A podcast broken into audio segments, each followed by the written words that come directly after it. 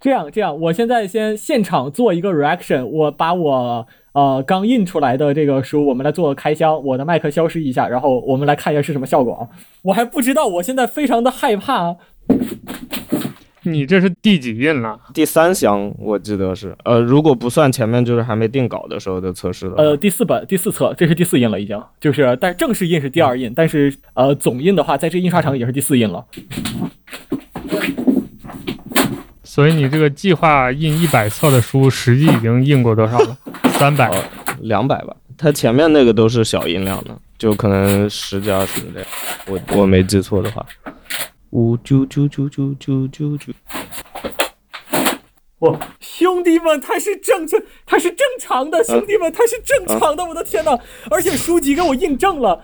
你知道刚开始给我印的那一版上一版，不光封面印的印花了，而且书籍印歪了一毫米。怎么歪的呀？偏了，它往左偏了一毫米。书籍上不是有书名嘛？然后那个书名往左歪了一毫米。你可能觉得一毫米没有很多啊，那不是很膈应吗？你可能会觉得一毫米没有很多，但是我必须要，就是你必须要忍受那一毫米，它它看起来很显眼，所以那个那个书印的我很难受。就是印刷厂当时跟我说，我不能给你保证一定能印到中间，但是他还真给我印歪了。这次是正的，这次是正的，那人家实现了承诺呀！啊，对，是，对，说给你印歪，一定给你印歪。不过是那个什么数码印刷，它应该是，它是不是拿 A 四给你，然后切？我不知道它是用什么，它也有可能是 A 三吧。我 A 三和 A 二都是有可能的。数码印刷 A 二，我觉得不太可能。一般的打印机不太会用 A 二。如果是数码印刷，就是大的印厂，它一般是用 A 零的印的。呃，就如果你是那种正经的开模的那种丝网，哦，它它一般就是 A 零，然后印完了，然后把它切出来的。哦。正式出版书，它以现在好像不太写了。以前不是会写什么印章，多少个印章嘛？就除了页数，它不是还会写印章吗？哦，印章就是指你你你这本书印了多少个 A 零。哦，如果我没理解错的话，应该是这个意思。嗯，明白了，明白了，有点意思。所以你你看，它不但它不但要凑那个双数，它还要凑十六页。哦，咱这应该是没凑出来。呃，你你你这你数码印刷无所谓。嗯。明白了，那如果凑不出来呢？凑不出来，那你要么就是最后剩剩空白页，要么就你可能就得扔一些，嗯，就就这样的话，成本上就不划算嘛。就虽然几本书可能无所谓，但你要是印那个印印印一大批的话，这个成本可能就就会比较明。嗯，明白。OK，那这个我们就保留。我们现在可以开场，然后正式的来跟观众打个招呼吗？可以，可以。你们各开一遍呗。一般串台不都是各开一遍吗？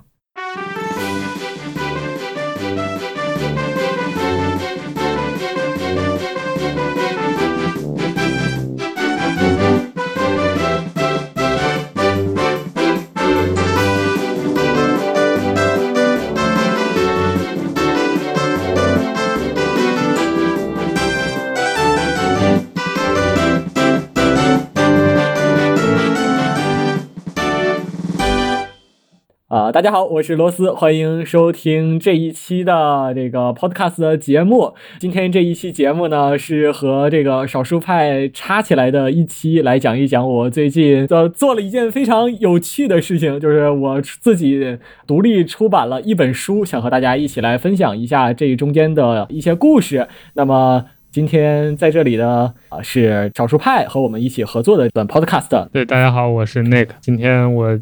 又跟罗老插起来了，就我们这个三人组合，之前在少数派聊那期胡逼，好像还挺受欢迎。嗯，其实我们之后又录了一期胡逼的讲 ADHD 的，但是太长了，就是线头太杂，就 我一直放着没剪。我前两天还跟另外一个大耳甜食应该知道，我跟他又录了一期 ADHD 的，他做了一个关于教育的节目，好像心理学的节目吧，我跟他也插了一期。罗老，你的竞品出现了。哦，我的竞品出现了。就两期完全不是一个风格，可以可以，呃，那田老你自我介绍一下可以吗？大家好，我是田石，反正在罗斯的这个项目里面，我是担任了排版的工作，版式设计。我自己以前接触过一些国内的独立出版方面的工作吧，然后我自己因为以前也做过翻译，所以正式出版可能多少也接触过一些，哦，所以就相关的经历大概是这样。哎，我想接着刚才有一个问题接着问啊，就是呃刚才 A 零的那个问题，那画嗯册它有好多那种不规则的，那个是咋整？飞镖的我不太确定，就是实际操作上是什么样。但 A 零非常大嘛，就你不可能有 A 零的书，对吧？所以理论上你都是可以切的，就只是说你切完了，你从成本考虑你是要扔尽可能少的东西嘛。但哦，如果你不得不扔，那你就也只能。但比如说艺术微喷的话，可能就不一样。就如果有些成本非常高的，可能会有微喷啊，但那种就不是印书的操作了。就你一张一张印，那你可以就直接在小的纸印。按画印的嘛，就是。对对对。哦，但反正总的来说，常规的操作就是你先印在大张上，然后再往下切。比如你看那种什么，除了什么 A 三、A 四，不是还有那种十六开，然后三十二开那个说法吗？嗯，那其实十六开就是你一张大的可以切到十六张，三十二开就是一张大的可以切三十二张，它其实这个意思。最大那个就应该就我不确定它跟 A 零是不是一样的，可能差不多，但反正就最大那个单位就是全开嘛，就全开就是你反正印刷机印一张出来，它就是一个全开，然后完了你自己切。哎，那要不我们就从这个尺寸说起，啊。因为罗老这回印了一个小册子，一个一个小迷你书。呃，我印的这个尺寸其实是一般被称作是漫画本，是一本 A 六的的书。A 六大概是什么样的尺寸？你可以想一想，你随手拿一张 A 四纸出来，把它切成四分之一，和一本漫画的尺寸是一样的。一般情况下，日本的话，这种书会比较多一点。文库本是不是也是这个尺寸？对对对还有小号的那些英文小说什么的，嗯，也用这个尺寸。对，当时选择这个开本唯一的原因就是我希望孩子上课偷看这个书的时候能比较方便一点。那其实不方便，因为会变得比较厚，呃，然后就比较容易被发现，而且它比对，如果你跟课本差不多大，它会薄一点。好的，我失策了。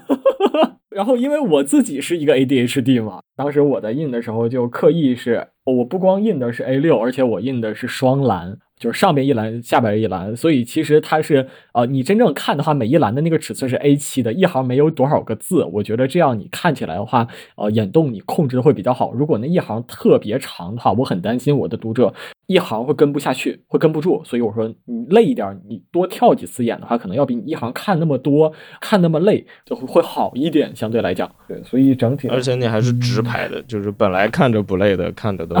啊，对对对，这个为什么是直排的呢？因为这个就是本集的最大一个爆点。我为了出一本书，我在台湾开了一家出版社，我操！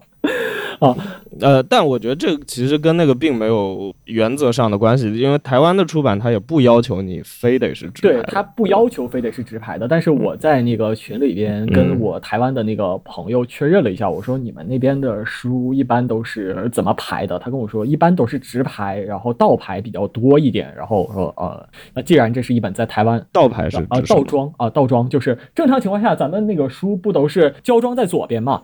就是翻页看的顺序嘛，从右往左翻嘛。就左开和右开嘛。然后这个他们印刷厂叫倒装，就是它它的那个胶封被封到了右边，这就跟你漫画是一样的，就是你是要从左往右开的。如果你把它摆在书架上，你就会觉得它很烦，跟其他书是对着的。但这个其实是横排直排决的嘛，对因为中文的直排一般就是从右往左的，那你如果是 右就还是左开的话，就会很奇怪啊，不对，还是右开的话就会奇怪。读起来的那个你的视线就会变得很怪。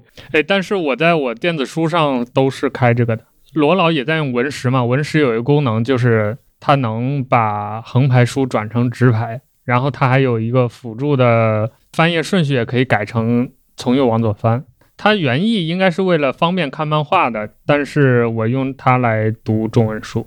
嗯，呃，这个给我的感觉就是，我作为一个经常读横排书的人，我我为什么会尝试这样的一个排法呢？因为我觉得这样排呃视觉上面比较好看一点，就是我想传达的那个意象在这个里边，而且它这个是一个繁体的一本书，就是我觉得你这句话有政治风险，凭凭什么那个就更好看？就是 我个人的审美上面，我会觉得，嗯，这个看起来啊，比味道比较对一点，就可能可能这个东西不是你经常看的东西，你就会觉得它比较新鲜，它比较好看一点吧。就是基于这样考虑啊，看了一下，我觉得哎，这样有点意思，然后我我就这么排了。不过这个事实上也成为了后来我们 整个里面最大的麻烦啊，烦。对对对，我 快给讲讲我我。想到现在，我觉得那段时间非常的地狱，对于田老来讲。田老，你快讲一讲。那田老讲讲吧，就是中文直排到底有哪些坑？这个老老每天都在推广的 文化。这个事儿，我我们还是按时间顺序讲因为就是很散，嗯嗯，就还是先先接着讲吧，后面可以提了。好的，好的。哎，那要不我再问一个我关心的问题吧？可以啊，可以啊。这个字体是怎么选的？我感觉这个正文字应该是狭路文楷吧，如果没看错的话。对，因为罗老师狭路的粉丝 over，呃，对，然后这儿还有一个引用体，这个引用体用的啥？感觉很像小赖的那种手写体。好像是让我看一下，我都忘了，中间换过几次。手写体是田老选的，然后这个正文的这个字体其实是我选的。其实这个狭路文楷和呃我们选的其实是那个湘菜体，是这个写法上比较偏台湾延绥对延绥嗯对。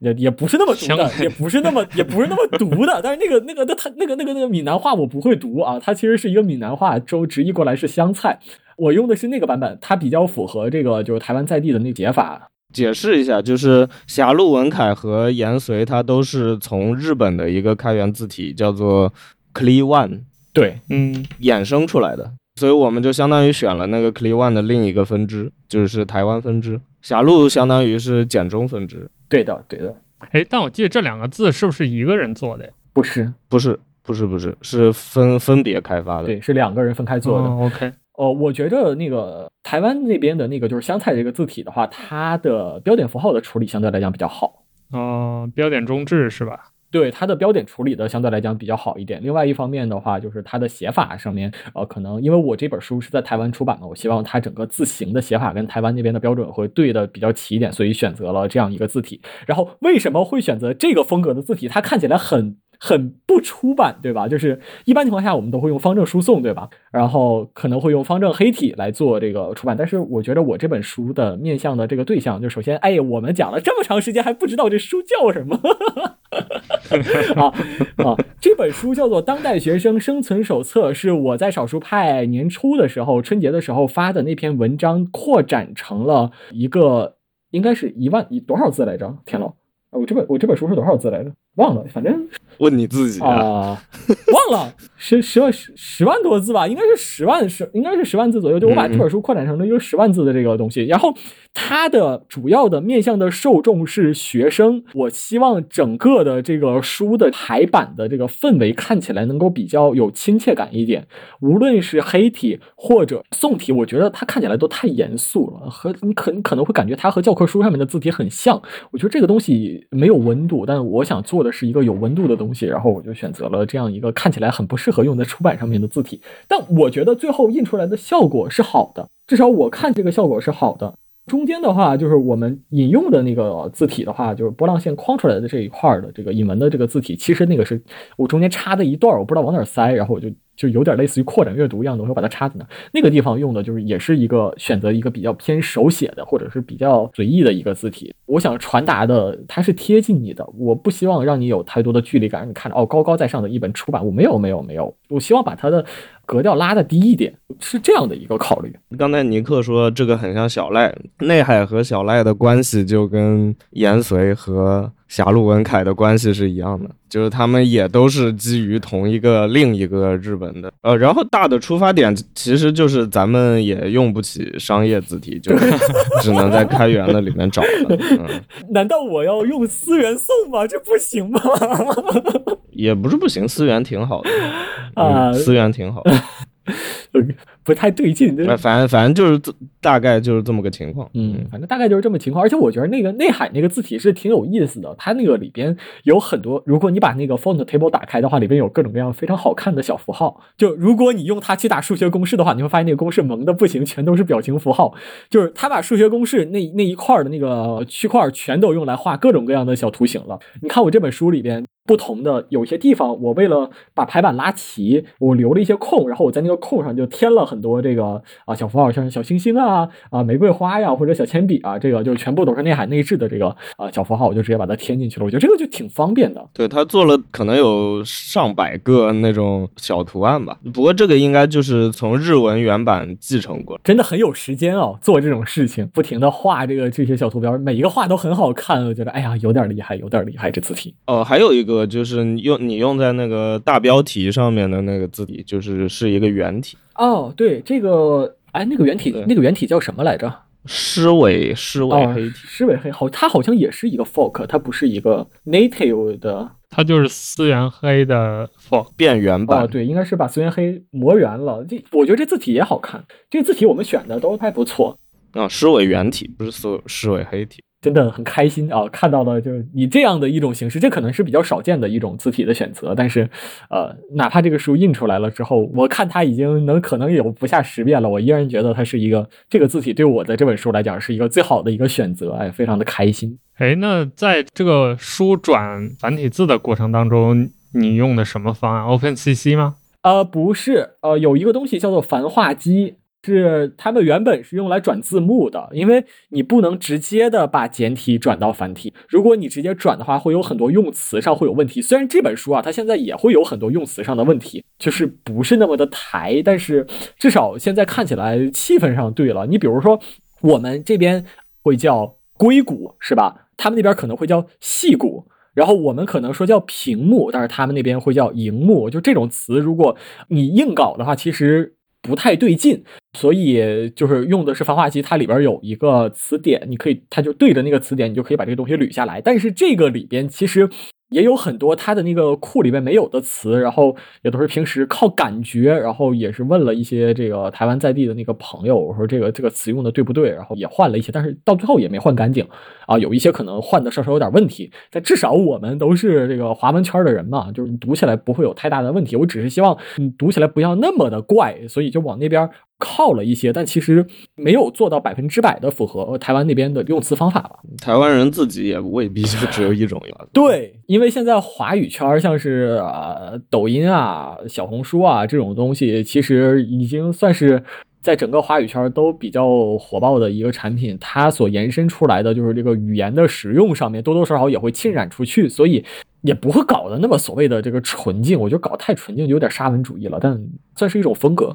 那我们从头开始来讲吧，就是这本书的起点是我是怎么样开始搞这个东西的。其实这本书最一开始搞的时候是一个 PPT 啊，是我之前也是有一搭没一搭的去做这 podcast，大概是年更节目或者两年一更的这种一个 podcast。过年春节的时候放了一个七天大假，我这没良心的人没回家过春节，我就一个人在北京，我说咱干点事儿啊、当时就说做一个 PPT，做一期节目吧，去讲一讲我的一个教育理念，因为这个事儿我在脑袋里边打纲已经打了两年了，我觉得差不多该写了吧，就该做了吧。当时是想录一个 podcast，然后说我这次把规格弄高一点，我把它做成一个视频吧。啊，视频我也懒得剪，然后我就说哦，那我就用 PPT 来做，就做了一个 PPT，录了一个也是一个多小时，差不多我忘了，可能是一个多小时的一个视频。啊，录完之后发到了网上，大家就很多鸡掰人跟我说我要看文字版啊，我不要看视频。然后这个我那我就说那我就给你做一个文字版吧。技术这么发达是吧？我就找了那个讯飞语音去转了一下，给它转成了文字版，然后我就非常粗糙的编了一下。当时钱老还在吐槽我说：“你这个东西怎么这么的口语？”我说：“它就是一个转稿，你说我怎么办？里边还有很多的错别字。”就当时啊、很多人跟我说：“哇，错别字好多，影响阅读。”那我也没有办法，我不是。就是我我我压根儿也没有没有想到说这个这个东西会有这么多人读，只是想留一个档、嗯啊，然后这个东西就这么写出来了。写出来了之后，少数派那个时候不是在做那个活动叫什么？春节的时候，征文吗？对哦，年度征文吧，是不是？嗯，哦，对，然后年度征文说有年度征文啊，有钱的，我说啊，为什么不投一下呢？啊，也没也没想，就特，我觉得我脸皮特别厚，我说这个都是错别字，呃，无所谓，投吧，反正有编辑是吧？哎，没想到编辑也没编，就这么扔上去了。因为中文我们是不能改的，哦我们我们是不能动的。啊，对，这个，然后，然后当时我说，嗯，编，但是但是编辑改了一些其他东西，就他要求我改了一些其他东西。我的行文风格是比较奔放一点啊、就我可能会开一些比较荤的一些玩笑啊，对对对，我有印象，让你把那些荤段子删掉了。啊、比较低俗的东西，所以这个实际上 啊、少数派的版本比较干净一点，它比较素一点，但是在我博客的那个版本就比较荤一点。哎，其实我个人蛮好奇的，就你们编稿的时候，一般情况下是不允许有这样的内容出现的，是吗？呃，也得看度吧。如果你只是一句话带个小玩笑，可能还行，啊但总体上没有吧。我印象里，我没没有记得哪篇文章是有这种带黄段子啊，就是高方向。高高密度的低俗内容，是吧？就我出这本书，当时我没有选择在在大陆出版，也是这个原因。我出书的时候里面其实没有荤段子，但是我想在书里面讲脏话，这个是我的坚持，就是、哦、对，这是我的坚持。那咱得好好看看了，朋友们。这个哎，但那你一方面你又想把这个做的就是对年轻的学生比较友好，对吧？就是从嗯，什么版式啊，然后这些方面。那你另一另另一方面你又想用脏话，那这这个方面，这个东西我觉得就是一个迷思啊。年轻人他嗯虽然道理上讲，可以说是吧？道德上来讲，大家都不鼓励说脏话，但是我说实话，哪个年轻人没有听过脏话？就这东西不是一个不能啊这话话倒是没错。对，我不觉得这是一个不能够登台面的事情。我觉得这是一种能够贴近啊、呃这一方面是我想表达的东西，另外一方面就是我觉得这东西是能够。呀，我看到一个错别字，朋友们。哎呀，你不要说了啊，都已经出版了，你不要说了啊好啊！这再版的时候再啊，再版再说吧，明年我会再版的。就是这是一个我能够死呃拉近和读者关系的这样的一种方法吧，所以我是觉得我有控制啊。我在找这个校对的时候，校对也会给我圈，你这个地方用词没有问题吗？用词妥否？给我圈了很多，然后没有问题，就把那个把他的批注删掉。就是这个的确就是我我我的坚持啊，我有一些表达上的坚持，但是在这边我实现不了。你你你能想象你在书店当中买到的一本书里面有脏话吗？这是不可能的，对。其实还是不少的，其实还是不少。如果只是脏话的话，那除了对，很多小说、文艺作品都是。除了直接的黄黄暴内容，其他就如果只是脏话，其实还是挺但是我我这本书的风格比较偏严肃嘛，就是整体想了一下，我觉得啊，在在这边出版可能你多多少少都会受一点 censorship，我觉得就算了吧。嗯对，所以这个整体上会选择在在台湾出版，然后会以啊、这样的呃形式来出。就是我这本书，你翻开第一页啊，我就我就有一个 notice notice 的全文朗读一下啊。为达成写作目的，本作当中存在诸多粗俗表达，此乃刻意为之，敬请读者理解。我没有让你谅解，我要你理解。就这个的确就是啊，这的确就是刻意在做的事情，因为你有些事情就的确是对对你做了一些混蛋的事情，我就让你去吃屎。这个我我觉得这个表达没有任何问题。但是如果你用各种各样的校对工具，包括我找的这个校对老师，他都会提醒我你这个地方的用词可能要改，那我就我我没有要改，我没有要改这个东西。哎，不过罗老刚才有说到，就是你在做这个书的时候是有编辑帮你去看稿的。我很好奇，就是你这个出版社不都是你的吗？所以这个编辑是谁呢？外包了。对，exactly，那个人其实不是编辑，那个人是一个校对，他只负责校对，他不负责内容的控制。哦，是你找的小弟吗？啊、不是，田老帮我联系了一个，是他在出版界的朋友帮我校对了一次，然后我在网上找到了一个台湾的一个校对老师，他帮我校对了一次繁体啊，就是两校之后，所谓承担编辑角色的这个人，实际上去控制内容的这个人，实际上是重册的读者。我大概收集了，我看一下那个群啊，我其实有点忘了这个群里一共是多少人了。微信群吗？哦，不是，是 Telegram 的一个群，一共是算我一共是十九人，那不算我一共是十八个人，就是我们有十八个人全程参与了这本书的写作过程。我每出一章就会有人过来读，我每写一章就会有人过来读，然后他们会告诉我他们觉得这本书什么地方写的有点不大对。呃，德地德写的有问题，我们有一个非常厉害的德地德警察，把所有的德地德全都给我过了一遍，当时我都崩溃了，因为我所有的德我就全是德德德德德德德啊，我编你的文章，我也会把所有德地德过对，就是就我就是德德德德德德德，他就很崩溃。我这个就德地德，我这个没有问题吧？他说不行，有问题。啊，对，然后他们就会帮我看，说，比如说这个地方，我觉得逻辑写的不大对这个地方你的表达我没有看明白你的意思，可能这个地方你的地德有问题，这个地方你的用词可能要再修一修，可能有一些东西你前后说的重复了，你可能需要编一编。差不多就是这十九个人当时给我留下了好几百，我不知道有没有上千，但绝对有好几百条这样的这个批注。然后当时我虽然是花了一点时间去把这个书写出来了嘛，但是我花了相当长的时间去呃跟所有的这个读者去蹭这个东西，然后一条一条的去修，最后给修成这个样子的。差不多是这样，它和一般的出版三审三教完全不一样，他他打的是一个非常野的一个路子。哎，所以那你的那个出版社是一个什么作用呢？就是为了获得书号吗？对，就是如果你想要一个 ISBN 的话，你必须要一个注册一个出版社，就是你有三位码嘛。ISBN 当中有三维码是出版社的唯一识别码，就是你要 ISBN 必须得有出版社的码。所以我们和一个台湾人合作，就是用他的身份在台湾注册了一个出版社，这样的话我们就可以无限制的注册 ISBN 的码了。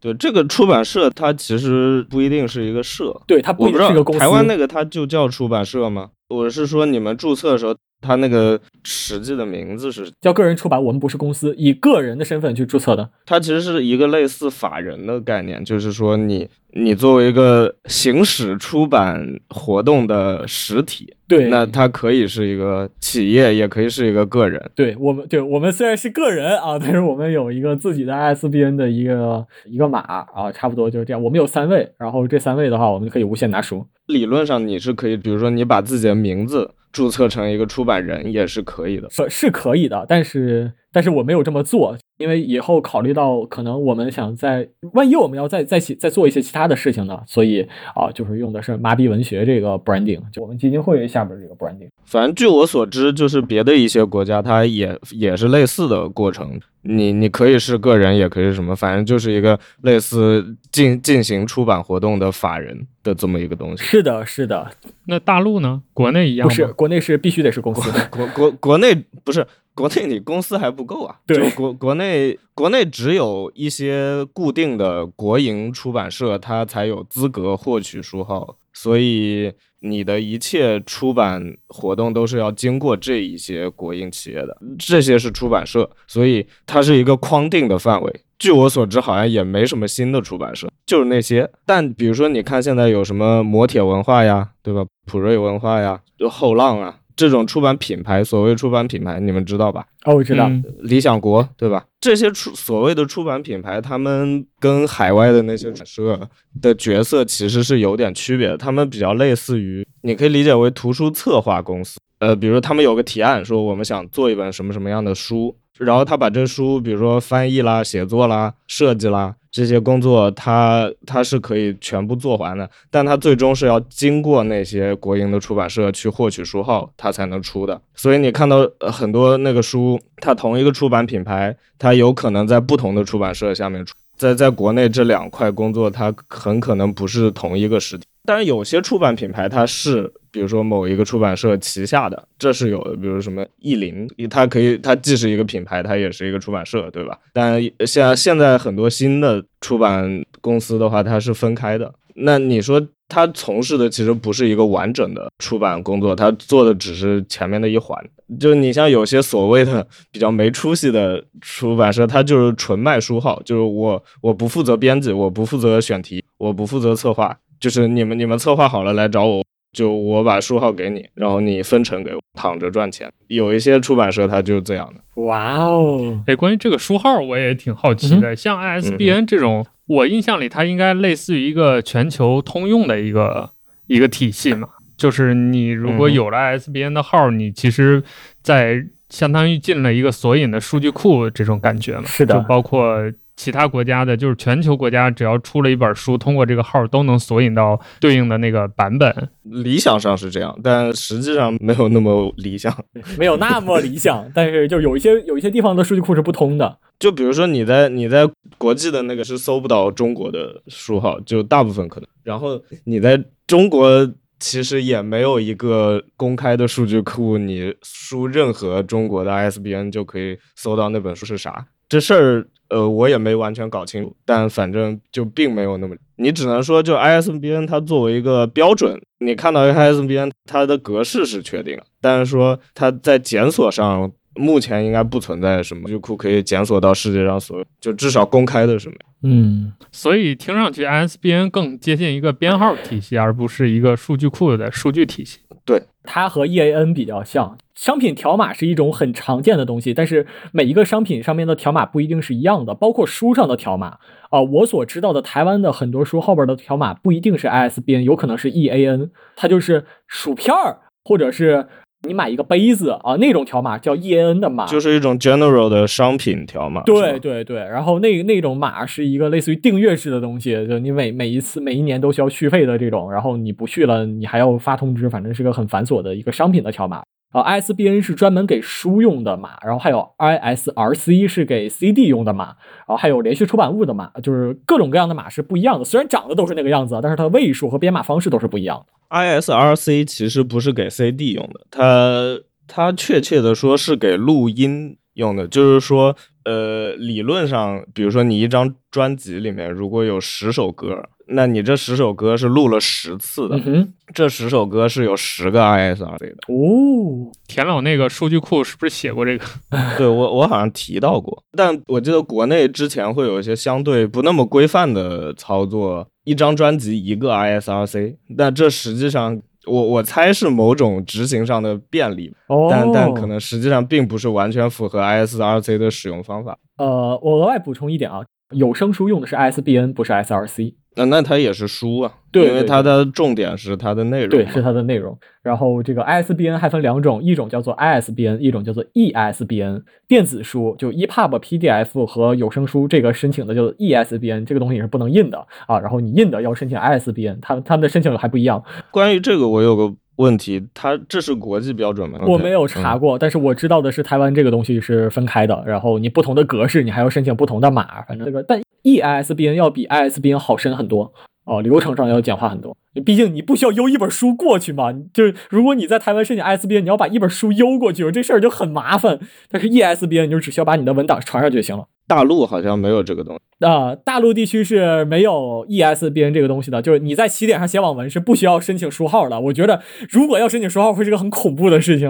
哎，那是很很有趣的，就是比如说起点上我写了个文章，它是一个电子版，然后我直接就出电子版，比如我在微信读书上出一本书，但是没有实体版，那我还是要走 ISBN 这个体系是吧？这是个灰色地带，就是法规目前还没有完全跟上实际的出版实践，所以呃，理论上你你说你在钻漏洞也可以，你说你实际上在做一个不合规的事情也可以。就国内好像目前对于数字出版还没有做出比较明确的规定，所以如果你要严格合规的话，你需要给你的数字出版也申请正式的 IS，但就是实践上可能不太可操作，除非你把网文全砍了。但这事儿也不是不可能发生。那我有一个本来想在后面问的问题，我放在这儿问吧。就是作为一个个人，他如果想在大陆出一本书的话，他有什么途径吗？联系出版社呀。对，联系出版社，然后看出版社给不给你出。目前最正常的方式就是说，比如说你写了一本书，然后你也有一定的知名度，可以基本上说服出版社你这个书是值得出的，对吧？那你就去联系出版社，然后他后面那些呃文书工作他们会帮你搞定，这这个就是比较正常的。但比如说，如果你是一个完全没有名气的人，然后我就是想出一本自己的书，那所谓的自费出版嘛，你跟出版社说我需要一个书号，当然我没有办法保证我这本书可以盈利，那我自负盈亏，我把成本给你，这也是有的。然后出版社会帮你承担基本的编辑和审查，然后你就出。但这个自费出版的话，就是你很有可能是没有渠道的，就比如说他也不会主动帮你在新华书店上架，你自己印几本，你自己拿去送人。大概就是这么个情况，就很多老板出回忆录啊或者之类的，就会一些相相对个人的东西，他自费出版差不多就是这个路子。等于他本质上就是买了个书号，对，以及印刷费。对，虽然理论上好像书号是不允许买卖的，但反正实践上就是这么个操作。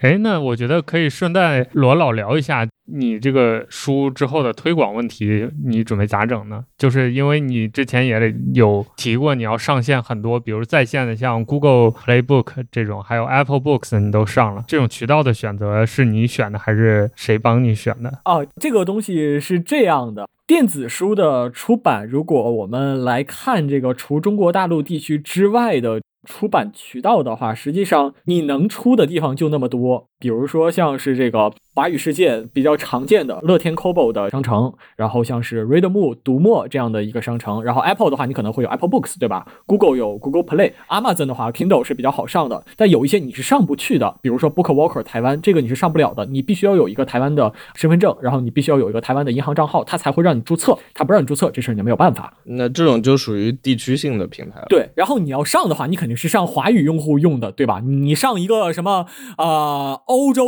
小国的什么什么这个平台，我知道有那种你上它没有必要，而且你很容易就被人搞出盗版来，这个你就就是不划算啊。所以挑的时候能上的我就都把它上了。然后这个钱有的说实话上了之后这钱我是回不来的，因为啊，比如说亚马逊这个平台我没有被亚马逊认可的收款渠道，我就只能先压在亚马逊的，然后等哪一天我有了这个收款渠道之后，这个钱我才能拿到啊。这个是上架方面的，就宣传方面的问题的话，你也没什么办法。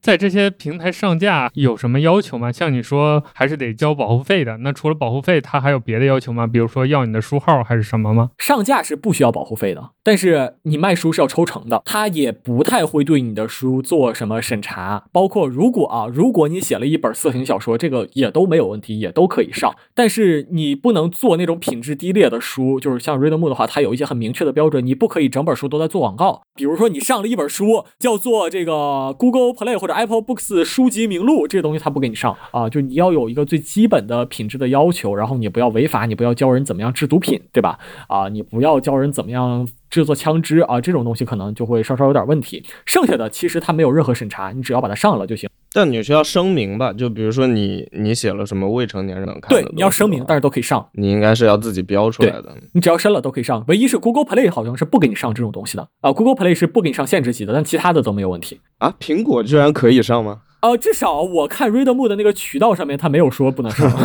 啊。OK，具体我就不知道了，因为这东西不是我亲自去上的。那个甚至是 Apple Books 那个后台我都登不上去，不知道为什么。哦，所以你 Apple Books 是用 Read More 帮你带上的。对瑞德木带上的这个其实带上是问题很大的，因为它抽成很贵啊。比如说现在有两种带上，一种带上是你走这个书城，书城帮你带上，然后他抽你成；另外一种带上就是你每个月交保护费，给平台交保护费，然后他帮你上各大书城。你这个保护费一旦不交了，他就全都帮你下架。是这两种带上。然后你比如说像瑞德木的带上的话，是他先抽百分之三十苹果税，苹果那边他每你每销售一本书，他会抽百分之三十嘛，然后收下来剩的这百分之七十，Readmoo 会再抽百分之五十，那你到手就不剩啥了。我到手就剩百分之三十多。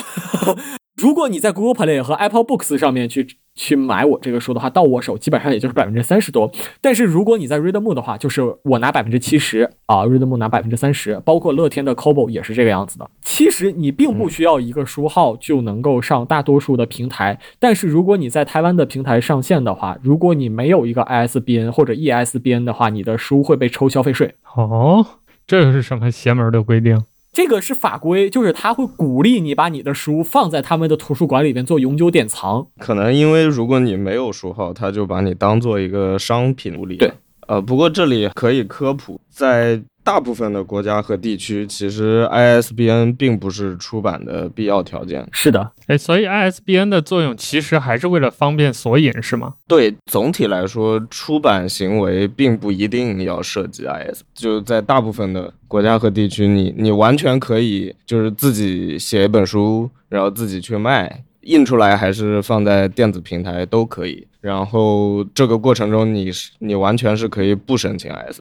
不会有什么太大的。呃，这就是为什么有些书它会用 EAN，它不会用 ISBN，就也都一样嘛，就都是一个条码嘛。你啥都没有也可以。对，有这个条码主要的目的还是你真的上了实体出版的那个书店的时候，它收款的时候它扫一下，它能扫出来东西，而且这东西它不会撞号。这个是条码本身，我觉得存在最大的意义。但是哦，在在中国大陆出版的话，你是必须要有一个这个东西的，不然你的书不能卖啊。不能卖。你如果印出来了，印着好玩是没有问题，但是你卖的话，这事儿就是大问题。之前也有这个独立出版社因为这个出问题了。就是你内参可以，但超出内参范畴。哎，那我突然想到一点啊，就是那因为中国大陆的 ISBN 跟其他地方是不通的，所以有可能出现比如两本书在用同一个 ISBN 号的情况。呃，不，不可能，因为前面几位有国家嘛。哦，嗯，它首先会把你的地区框出来，然后才是别的。所以就是你中国的跟外国的撞是还蛮好玩的。就是我在第一次拿到自己的 ISBN 码的时候，就有一种啊，我在这个世界上有了一个独一无二的东西，就那那种心情就非常的开心。但是你在给电子书申请 EPUB、EPUB 和这个啊 PDF ISBN 的时候就麻了，就觉得我操，填这么多表真的好烦啊。哦，所以你在申请。电子版的这个 ISBN 的时候，还是要把你的电子版的书再传一遍的，是吗？传两遍。对，手续上算是两本不同的。对，手续上算是两本不同的书，而且你每一次申请的时候，你要先传半本上去。他为了给你这个书去编号，他需要先检查你这本书是一个有效的书。啊，就是你必须得把你的，他要确定你的书的名字是对的。那为啥是半本？你传整本会的？你可以传整本，但是你也可以传半本。它它唯一的目的就是要确定你不是在一方面你不是在囤号，另外一方面就是你这个东西是有效的一个出版物。你拿到了一个号之后，你要再回到那个系统里边把完整的推上去。推上去的时候，你还要签一个，就是说呃授权。你授权他们的图书馆在什么样的范围之内使用你的这本书？比如说，你希望在这个图书馆里边经由全网公开，在互联网当中都可以看这本书，还是你只有踏入了台湾的电子图书馆，你才可以看这本书？然后你授权授权多少本啊？电子书授权多少本？看起来就很怪，就是有多少个人能同时开这个网页？等一下，我有问题，就是台湾是有一个中心化的电子图书馆的吗？对。是的，你所有的书必须都存档。OK，然后相当一部分你直接在那上面借的是外国人可以借吗？可以，但这个东西要看他的授权是怎么签的。哎，这还是头一次听说。对，这个要看你的授权是怎么签的。你像我签，我捐二十本，就是有二十个人可以同时看，但超过二十个人就不能看了。但是你也可以选择不授权，不授权的话就是没有人能看。嗯，对，就你也可以授权随便看，是吗？我可以授权随便看，你还可以授权说多少年之内看，多少年之后你要转成内部使用，这个都是你都可以精细化的去调整。那这系统还挺好的哈。对对对，但是我看了一下啊，现在你能够在公网当中借到的书都是什么禅修啊啊，OK 啊，就这种，就是那些明显希望你不花钱也也想让你看的，散播 希望、散播爱的书。我觉得这种书我不是很需要，但是你可能走进那个图书馆之后，很多书就可以看了。就是那种公版名著，是不是可以看到？也要看出版社是怎么签的。哎，那听上去就是在台湾的话，所有在台。台湾的出版物，事实上都是在他们的图书馆系统里备份的。只要你有 ISBN，就是只是外人能不能看的，对，只是外人能不能看到的一个区别。除非是前现代的，那国内也是。哦，对，呃，你都是可以借得到的。这个应该是有正儿八经的 ISBN 体系的国家，应该都都会有一个所谓的国家版本图书馆嘛。对，但是电子咱们这边就没有。嗯，对，电子。因为电子 ISBN 这事儿有没有我都不知道，我不知道有没有 ESBN 这东西，但我没听说过。大陆没有。嗯，我们可以顺便介绍一下 CIP 啊，讲讲。对，讲讲讲讲这个你讲吧，我只知道我申到了一个 CIP，它很厉害，但我不知道它是干嘛的。啊，就是通常比如说你翻开一本书，在看它的版权页，它除了 ISBN 还有个还有个叫做 CIP 的东西，我不知道台湾叫啥，大陆应该是叫做。国家版本图书馆的存档编号，等一下，让我随便找。我先来念一下台湾的这个叫什么？叫国家图书馆，嗯，出版品预行编目资料。大陆的是叫做图书再版编目数据，然后底下有一个中国国家版本馆 CIP 数据盒子第多少多少号。呃，差不了太多啊，都是一个码。所以这俩就是那个把所有的书都在上面有登记的那个东西。对，国家版本图书馆它是一个图书馆，但是和一般的图书馆不同，它的主要目的是归档，它的主要目的不是对外借阅。然后原则上就是在这个体系建立之后，任何正式出版的书都是在那里应该是有至少一本的。嗯就是当有一天，比如地球毁灭的时候，人 人类扒开这个图书馆，就看到了所有的中国的书。对 对他，我我觉得他的理想的目的应该就是这个。然后就比如说这个 CIP 数据里面，它会有你这本书的分类，就比如什么呃中国文学杠当代文学杠作品集，就它它会有一个分类系统。这个我估计每个国家可能不一样啊，但反正它有自己的一套分类，所以理论上你拿着这个去国家版本图书馆，你就可以找到具体的每一本书。哎，不过这个 CIP 和 ISBN 它是严格的一对一关系，就是有没有可能你有 ISBN 但没有 CIP，或者你有 CIP 但你没有 ISBN 呢呃，我不知道大陆是什么样的，但是台湾是你可以有 ISBN，没有 CIP，？OK，它不是严格一对一的，但是单设。哦，那所以你其实也可以选择不给国家版本图，就在哦台湾的话。你只要申请了 ISBN，你就一定要提交，但是你可以选择不申请 CIP，这个操作比较扭曲。哎，但你提交了，它没它没有 CIP，它怎么存档？我不知道啊，我们可以试一试吗？哎 哦哎，这个还挺奇怪的哈。啊，我不知道这个事情，因为我为什么知道这事儿呢？因为它它这个里边有一个说法是可以补申请 CIP，它既然可以补，就代表你可以不申。对，然后我补一下，就是我不知道大陆这边的那个版本图书馆能不能借，但是台湾的那个图书馆你是可以借这本书，就哪怕这个东西我是放进去永久典藏的，但是你可以借的，是可以借的。而且严格上来讲，你也可以不给它送存。就是呃，为什么我知道这事儿呢？因为它虽然法律规定的是你不送存会罚你十本书的钱，比如说我这一一本是二百新台币，大概是四百五那也，不贵，是四百五十块人民币啊啊，是四十五块人民币。那你十本的书其实就四百五十人民币，而且这钱你不交，他也找不到你啊，这是一方面。另外一方面就是我之前有看到有人写过申请这个过程的一个啊日记或者是一个博客，他在讲说他在送存的时候，前台的小姐姐说了一句话：“你真的有在好好的做送存烟？”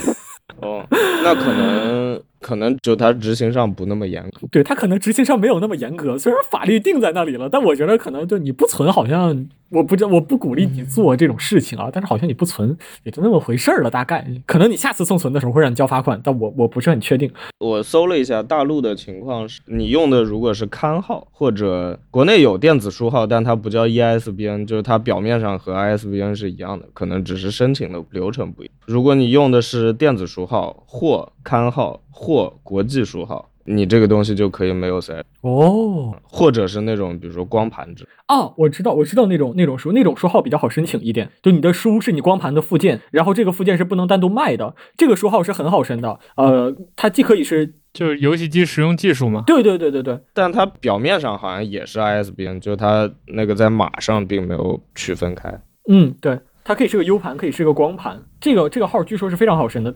OK，可能不同地方规定还不嗯 OK。哎，那岂不是比如我作为一个听众，我想在中国大陆出本自己的书，我也可以通过这种方式，就成本高点嘛？我比如说我做一个光盘电子版，或者像罗老这个书还有音频版，那我音频版做光盘，然后我附带一个小册子，那册子才是我的书。可以。理论上是可以的，而且我们刚才说的相对容易是指对于出版社来说，你对于个人都不便宜。对，对你没有任何区别，哦就是你不，我不知道在在内地出一本书是多少钱，我感觉那个费用可能是很高的吧。反正你在大陆，如果你以个人名义你想做这件事，你无论如何，你不管申请的是什么号，你都得进社，哦，所以算下来还不如自己包场。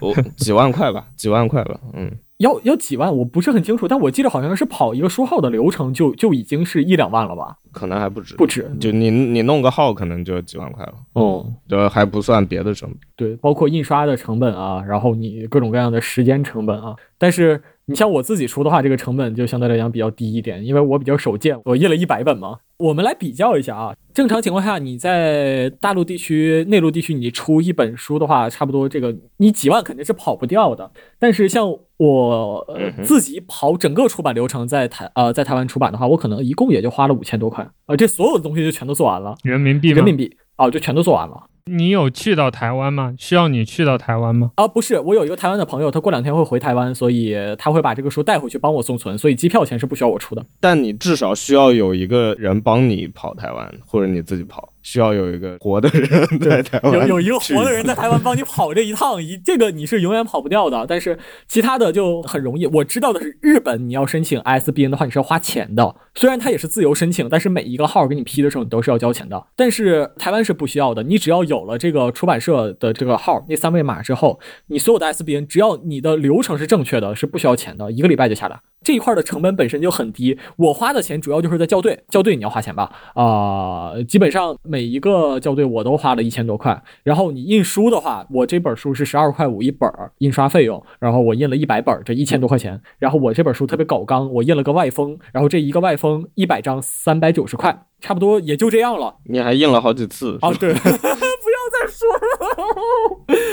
哦，外封我印了两次，因为第一次印刷事故，我压的外封全都用不了了，我又重新印一次。我就夸在家，我买了一个一一百多块钱的一个一个压痕机，然后我在家里边咔咔自己去压一本书，我要压六道压痕，我压的我腰都酸了，因为我家没有桌子，我还是弯腰在床上压的。现在我我的床上特别的凄惨，全是各种各样的纸片子。所以其实，比如做个人出版，除了这种手续上的区别之外，最主要跟大出版社的区别就是这些杂活闲活得自己通通搞定呗。啊，对，没错，对的。比如说，我们没有编辑，我们的设计是要自己做的，然后我们的校对要自己找人校，然后我们的行政流程要自己跑。啊，对，包括我们虽然书是印刷厂给印的，但是你像我这种搞纲，我每本书外边都有个外封，因为我有一张特别大的图，这个 A 六尺寸是印不下的。啊，我们当时跟田老研究了很多种方法，想把它塞进去，但发现塞进去效果都不好。我说算了吧，我就印了一张 A 三裁成方形的这么大尺寸的一个外封，我把那张特别大的图印到了外封的背面，正面就是我的书，然后我把它啪啪压压成了一个书皮包在那儿。啊，我这个附件就算做完了，就算塞上去了。但是这东西我压六道压痕，就非常的可怕。我觉得从内容上，个人出版和出版社出版的最大区别其实就是编辑。我个人我觉得这有点像，比如说独立音乐和签了。唱片公司的音乐的这个就是，我就很好奇，因为当时我和田老在搞这本书的时候，我们两个就是我们需要一个编辑，但我到现在没搞明白编辑究竟干嘛的。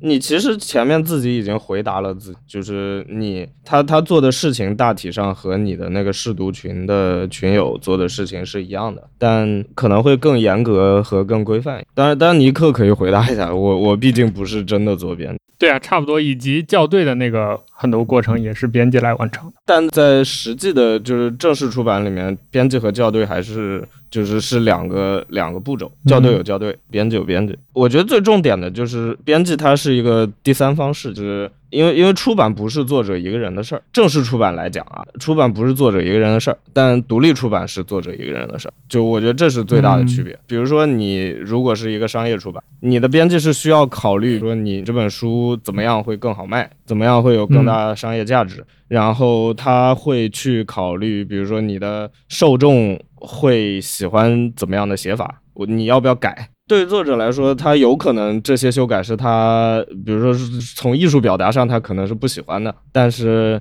你要走正式商业出版路子，那是你必须要做的。这肯定有很多正面的意义，因为如果你纯自己弄一个东西的话，有很多问题你自己是看不到的。嗯，你需要一个第三方来帮你看。但这个具体做到什么程度，我觉得就是呃，你你走的路不一样，这是非常不一样的。嗯，就比如说我独立出版，我自己写篇文章，我当然可以让家人朋友帮我看，但他们可能不会很坚定的，就比如说他就喜欢哪个，他说哦，但既然你自己觉得好，那你就这么写。你去网上随便看，就有很多作者跟编辑吵架的例子，对吧？就有他们非常针锋相对的编辑，他的权利是不比作者小的，很多时候。那我我觉得这个是主要的区。你在别的领域可能也会看到类似，比如说你做个软件，或者你你你一个公司开发一个什么产品，那你股东的话语权可能是很大的。搞一个音乐，那你唱片公司的意见可能是很大的。就我觉得独立出版和正式出版的区别很大一部分在这个上。差不多。如果以就以少数派为例，如果有一个文章它结构不对，编辑也会给一些建议。那小到比如说措辞。不恰当也会给一些建议。站在少数派编辑的角度，肯定就是，比如说少数派的编辑更了解少数派读者的口味，以及近期少数派比较赞赏的文章的类型等等，那就会引导作者往这个方向去嘛。嗯，就比如说罗老之前写了，好像是会员吧，就改造大脑那篇文章，哦哦我记得让加了一些吸引眼球的东西，我具体忘了是啥了，好像是例子还是什么，就是好像是那个模型你会怎么玩儿之类的。啊，对我教你怎么样把你的脑袋抠出来。啊，对对对，就是有这么一个。那从文章的角度，可能就是这样的话，能拉近跟读者的距离嘛。读者一开始只是看着新鲜，那当他知道这个东西，这些工具都是开源的或者是开放的，而且他也能抠自己的脑子的时候，可能有的人就想试试，那就会有这样一个考虑，类似于这样的工作的。就比如说。可能画册的编辑角色体现的更明显，像有的摄影师，他拍了一万张照片，丢给他的编辑，他完全不知道怎么排，整个那个照片的排序都是编辑来做，等于说他照片的叙事就是画册的编辑来帮他搞的，所以你也很难说那个叙事是拍摄者本人的意愿，或者说可能拍摄者本人都没有那个意愿，但是经过画册编辑的编辑，那个书就好看了，就是有一条所谓的故事线，或者有一个什么串起来的线索在里面。那编辑我觉得主要也是这个意思吧，只是说在文字编辑里面，可能比如说你创作了一个小说。那你大体的故事的走向，可能编辑没有办法干扰太多。那当然，具体可能也跟作者和编辑之间谁话语权大更有关系。但具体到比如说，呃，实际的写作过程当中，哪一个角色他哪一句话或者哪一个桥段、哪个情节该怎么处理，编辑可能是能给意见的。对，大概是这样。我觉得总体来说，越商业的编辑的话语权会就嗯嗯，就比如说你看那个，如果你说漫画的话，那种少年 Jump 那种连载，编辑的话语权是非常大的，就甚至是在故事的走向啊，然后包括哪个角色死不死啊，这这种上面，他都我印象里面有时候甚至是有那种一票否决，有点意思哦。但我觉得不光是商业考量了，你从文本质量上来讲，作者不是完人，对吧？对他对对，你在写作中，你肯定也是有很多。那编辑他就是一个专门挑毛病的人，所以我觉得，如果你想写出一个质量更高的东西，这个角色是不可，就只是说他的职业未必就是编辑而已。哎，我我关于这个书，我还有个问题。嗯哼，就是你们用了那个罗老也有提到嘛，就是你上传电子版的时候要传 PDF 和 EPUB，、这个格式有什么统一的要求吗？比如说你上上传一个 Word 文档可以吗？哎呀，你真的是问了问了一个非常好的问题，来，我给你讲一讲这个事情啊。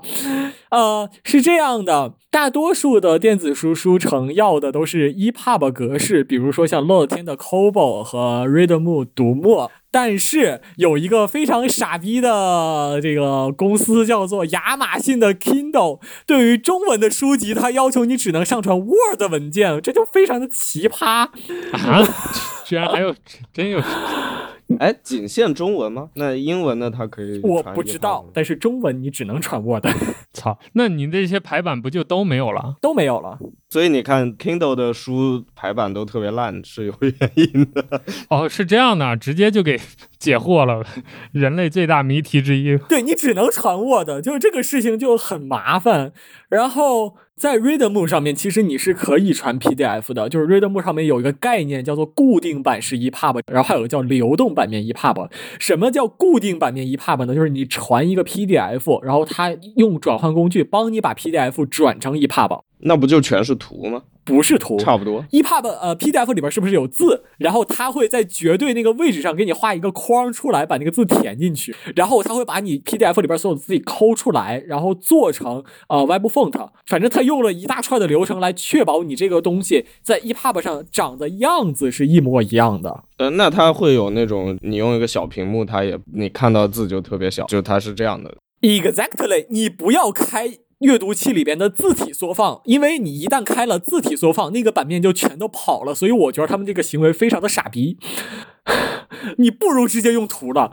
那听起来不是一个很靠谱的方案。对，而且另外一方面是 PDF 是可以混淆的，就是它那个显示出来的字和你复制出来的字可以不一样，它是为了防复制。然后如果你开了这个东西，你转成 EPUB 之后，这东西它就真的是你把它往文石里边导是导导进去之后，你就发现你怎么一个字都没有啊？怎么全都渲染不出来啊？就是因为它用的那个码位都非常的奇怪，它甚至不是乱码，是一个字都没有。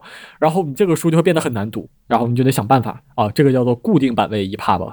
啊，你当然也另外一种就是你你传个图包上去，这个呃你在 Readmoo 上面买的漫画就都是这样的啊，你传一个图包上去，然后它用它内部的这个 CI 工具流给你转成一个 EPUB，但我觉得这个就是这个就算假的 EPUB。呃，我算是解答了这个问题。大多数情况下，你可以传 PDF，你可以传 EPUB，但是最后在 Readmo 这个平台上面出来的就都是 EPUB。然后像是这个呃乐天 c o b o 这个平台要求你就只能传 EPUB。Apple Books 不光要求 EPUB，还必须得是 EPUB 三啊一 pub 分两个版本，二和三。对，这个这个很我果就是可以。对它它非常的果。然后 Google Play 你就是一 pub 就行，随便就行。快 get 吧。对，然后差不多整体的这个氛围是这样的。当然，如果你在这个像 Boost 啊，像是面包多上卖，那你随便啊。比如说我就是我在 Boost 上卖的时候，我就扔了一个 PDF 上去，因为我考虑到有些人他可能会用小的阅读器，像 Kindle 那种，我觉得这个你与其你去翻 EPUB，你让那个阅读器把我的版面搞搞毁，你不如直接就看 PDF 了。书就是那么大，你的阅读器也那么大，你看就是和印刷出来效果是一样的。我觉得这样最好，我可能就提供一个 PDF。所以这个取决于平台和取决于你的目的。哎，这个跟我猜想还挺不一样的，尤其像 Readmoo 这么大的出版厂，然后做电子书的平台，结果还在用这么又绕，然后又土，完了还效果不好的方式在处理这些问题。啊，Readmoo 是做的很大，那你想，亚马逊这种世界五百强企业还在 只能用 Word，对，还更更更传统。但感觉这么一说，就解释很多问题。比如说，亚马逊就是所有的在它的 Kindle 上能看到的都是文字版嘛，就它其实就是让你传了一个 纯文字的版本。说白了就是，对对对。然后我们可以看一下它为什么要这么做啊？因为亚马逊有一种叫做 Kindle 的设备，Kindle 这个设备它的性能没有好到可以塞一个完整的浏览器引擎，但是 EPUB 本身是需要一个浏览器引擎来做渲染的。那是吗？是是这个原因吗？啊，是因为这个啊。它做不了一个完整的浏览器引擎，就就我猜啊，这是我猜的，有这么差吗？就我猜可能是这个原因不。过这么说来，即使这几年不是，早些年也是。对，呃，我猜可能也是他做的早，有向下兼容的。他既然有这么一个事情的话，他可能就没有办法。所以最开始的时候，为什么 Amazon 传出那些格式乱七八糟那么变态？我觉得也有可能是这个原因，可能是他引擎是自己造的。对，他还换来换去呢，他自己一开始都不支持 EPUB 呢，你记得吧？就前两年亚马逊还不支持。对，然后现在又强制 EPUB 了，你用它那个隔空传输功能，现在又必须是 EPUB。这个就非常的乱。然后呃 r e a d m o 是这个样子，我可以给你解释一下 Readmoo 为什么会这么做。他们只有一个阅读引擎，而且他们的开发资源全部都集中在了呃，像是 CI 啊、自动化处理呀、然后你看到的是那个商城背后还有什么金流结算，他们是为数不多的做了国际结算的一家公司。你哪怕是一张中国大陆的银行卡，你也可以在 Readmoo 上面走他们的银行给你打款，就是这个地方他们做的很好。但是他们相对来讲，哦，那确实在意支付体验的人比在意排版的人要多得多，对而且更有商业价值。对，所以他们的客户端做的稀烂，他们的客户端做的非常非常非常的烂，他们的网站做的也很烂，甚至之前他们爆出过非常重大的安全事故，就是我是我给他们报的。当时我我看到这个安全事故的时候，我非常着急，然后我就赶紧给他们发邮件，就怎么怎么样。就当时第二天一大什么？就是你破了他们的 DRM？不是破了他们 DRM，DRM 是一个事儿，另外一个事儿就是他们有源代码泄露的风险和那个供应链攻击的问题。对，然后我就赶紧去联系他们，我虽然不懂，但好像很厉害。然后有反馈吗？我跟他们反馈了，然后那天一大早上，我跟他们 tech leader 开会，然后赶紧给他们讲这是怎么回事儿。他们后来修了，跟我说了一声。我操，那不得给你免单什么的？呃，没有，没有我正想说，不得打个五万美金什么？一般不都有这种？也没有。当时我就是为了挖他们的 DRM 系统嘛，然后我就说我看看他们这玩意儿究竟是怎么回事儿。哇，我操，不对劲啊！我挖一挖，我说我操，不对劲啊！你们你对你应该威胁他们，不应该直接报。没有没有，就是我是一个正直的人，我就没有做这个事情。但是那你这次出版的时候，他们有给你什么特别通道吗？没有，我没有跟他们说，我没有跟他们说，甚至他们不知道这本书是我出的。可以，就这个东西，我完全没做，就我觉得做这个事情不太好。我是一个正直的人，然后呃，这是一方面，另外一方面就是 Readmoo 他们也没有上心去做 DRM，就是他虽然是用 DRM 给锁了，你现在的公网网上也找不到啊、一个能够完美的解 DRM 的方法。但是现在你能在网上搜到的不多的其中一种 DRM 方法是在我的博客上，然后我把那个文章锁了。我不希望因为这个事情去太多的冲击到电子出版产业，因为这个东西你一旦做成了工具啊、这事儿就没完没了了。我就所以我就只是自己用。我下回来的书，我只是为了不用他那个狗屎阅读器，因为他们的客户端写的都非常烂，我不想用他的客户端，我想用我自己的阅读器看，所以我写了什么。但是我在挖这件事情的时候，我发现他们的客户端写的也很烂，他们的 DRM 做的也很烂，就是他其实没有在这方面上下太多的心思，他们大多数心思都在服务出版社啊、服务创作者这边，但是服务客户端这边他们放的就相对来讲比较轻一点。那 Kobo 呢？Kobo 你觉得 OK 吗？Cobo 的话也是支持国际支付的，但是就他们的 DRM 比 DRM 都是现成的啊，都是人家写完在网上随便就能找到的 啊，就也没有好到哪里去。但是它整体上就是啊，客户端我觉得做的还可以。虽然渲染引擎是 Qt w a c k e t 五点二，九年前的 Safari 在用的内核，呵呵。Kobo 的排版挺，我在他那搞的 EPUB，他排版或者说至少他给出版社的自由度应该看起来是比较大的。对他们，毕竟乐天是一个特别大的一个跨国公司嘛，就是他各种方面做的，我觉着相对来讲都比较体面一点。而且我觉得 Kobo 它对于电子书的要求，因为我亲自上架过嘛，他对电子书的要求就没有 Readmo 要求那么严格。比如说 Readmoo 它会要求你一本书里边的图不能超过两千像素乘两千像素，这就是一个很离谱的一个要求。但是 Cobo 那边就你你什么样的都行一 pub 二也行，三也行，你上来我就给你上。对那他不会帮你改格式或者怎么？我还不知道啊，我还不知道这事儿，反正我就给它扔上去了。但是这个事情就是延伸到了另外一个方面，就是不管是 Cobo 啊、Readmoo 还是啊 Kindle，你会发现它的阅读器都是不一样的。然后你如果你买了文石啊，你买了掌阅，他们的阅读器引擎可能都不一样。然后你在做 EPUB 的时候，EPUB 是一个基于 Web 标准来设计的一个电子书格式，但是各家的阅读器都没有完整实现这个字迹。你比如说啊，文石的那个阅读器，它就不能渲染 SVG 格式的图片，SVG 这么基础的一个图片格式，但它渲染不出来。就是这个里边兼容性什么的，就你做这个事情就会发现里边乱乱七八糟的事情非常非常的多。对，所以我觉得 EPUB 天然不适合对自己的呃至少版式方面的内容要求高的出版。对你要求高啊，那你可能就是 PDF，但 PDF 不是流动版式啊。流动版式的话，你真的可能就只有 EPUB，那 EPUB 也就那个屌样子 啊。所以听上去很悲观啊，就是作为读者来说，可能永远看不到一本完美的电子书喽。Unfortunately, yes，我觉得目前的状况，如果你要看到完美电子书，那只有就是打包的 App 可以，PDF 可能，EPUB 不太可能。这不就是劳伦斯同志的？那不就是老老吗？，对，这不就劳伦斯的自恋生吗？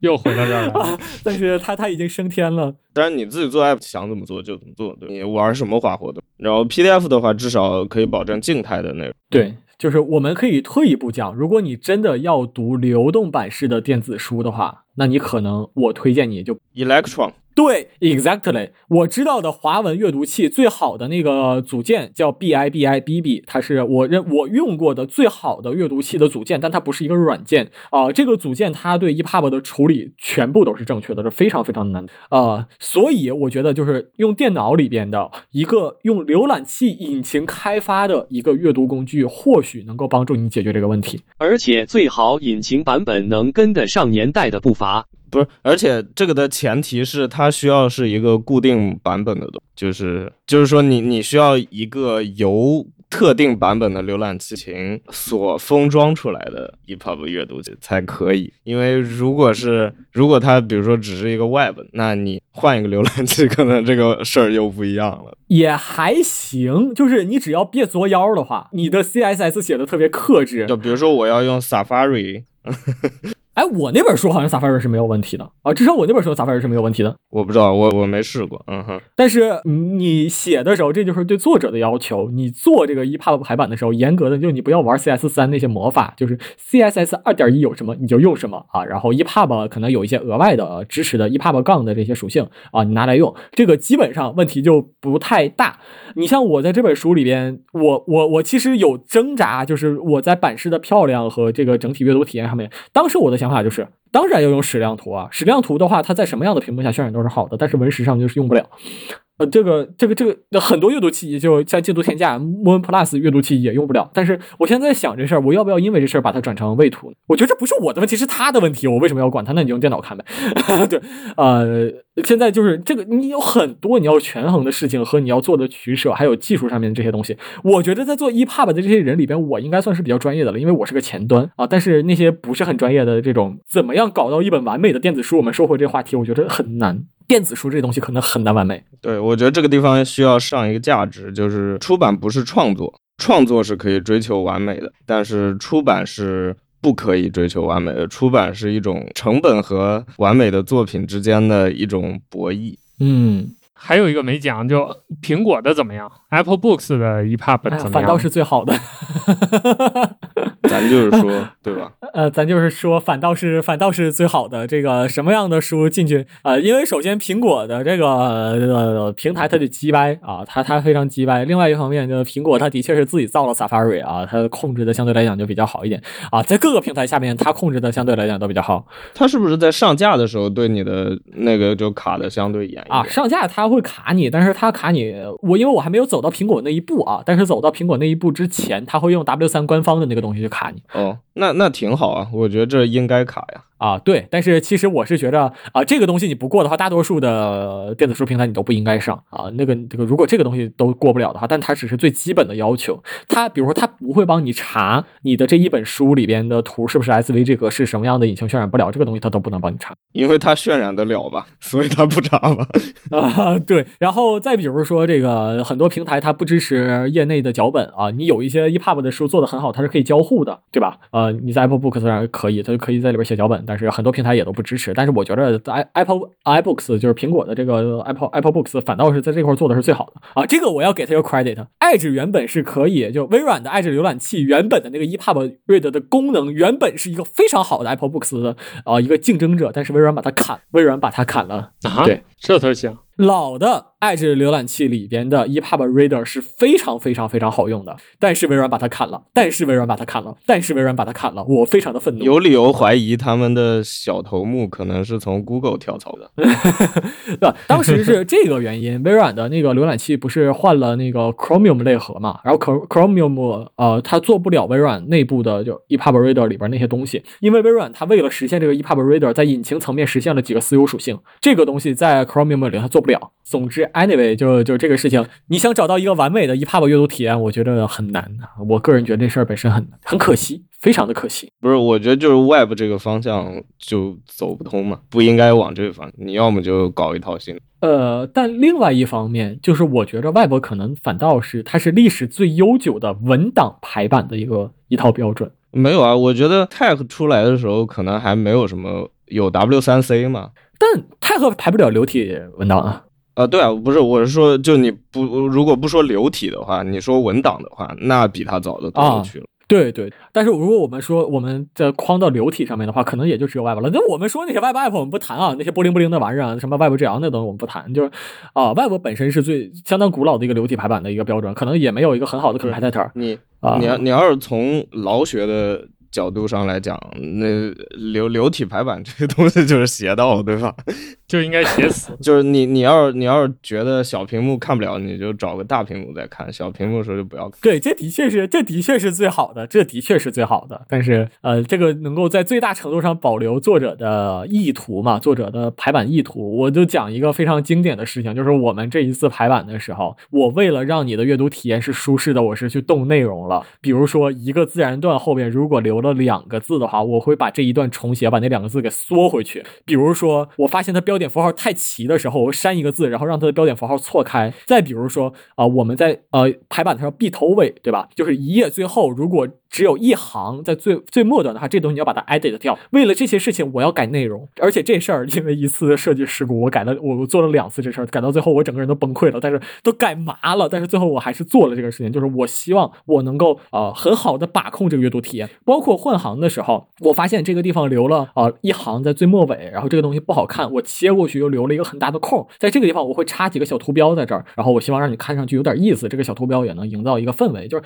这个事情我可以做很多有很多这种鸡掰的事情，我觉得钱老可能很堵拦我，因为这块我我我我我非常龟毛，但是这个是我的坚持，但是你没有这个意见是我给你提的呀。我从最开始我就跟你说，你最后是要为了版式去改那个，就我在最开头就给了你这个警告嘛。就这事儿听起来可能有点反直觉，但是在传统的出版，就不管是新闻还是写作，就它都是一个常见的操作。就有时候是编辑做，但是这事儿都要做。所以我前面说，就是出版和写作它不是完全一码事儿，它是一个很很多地方你都需要妥协和博弈的。哎，所以这个书的 typography 主要是谁来做的？你俩还是田老吗？typography 是字体做的呀，呃，不光是文字的部分，就是整体的这个排版的，排版的实现是我做的，包括像闭头尾这些什么压缩这些。呃，这这些是引擎做的，我我只是选了引擎，就是我们的大概流程就是，嗯、我跟罗老在前期讨论了一下一些基本的东西，就比如说你要一栏还是两栏啊，直排还是横排啊，对吧？版面多大呀？然后、呃，比如说这个每一集的标题样式大概是怎么样的呀？然后图怎么放呀？对吧？就就这这些事儿我们先讨论了一下，然后然后实现是我，执行是我来做。对，然后 B 头尾这个事情大部分是我做的，啊、就是我拿到那个稿之后，呃，对，就最后这一步修改是罗老对第二次做了前半部分，哦，对你做了一些，你不是做了两次嘛，对吧？，对对对对我做了一些，对，他做了一些，然后后边我我看了有一些东西，哎哎还是难受，然后我就哗哗去排，而且这事儿是这样的，你不能一次排完，因为它是。字体本身是流动的嘛，就是你可能得改，哎，改两下。你如果大脑特别大，我后来练出来了，我大脑特别大，就是我自己就能算了，我可能看个五六页，内存条增加了，对对对，然后就是内存脑袋里边插两个内存条，就我大概知道了啊，这个地方、这个地方、这个地方改完之后，然后整体这个地方会什么样，我算得出来。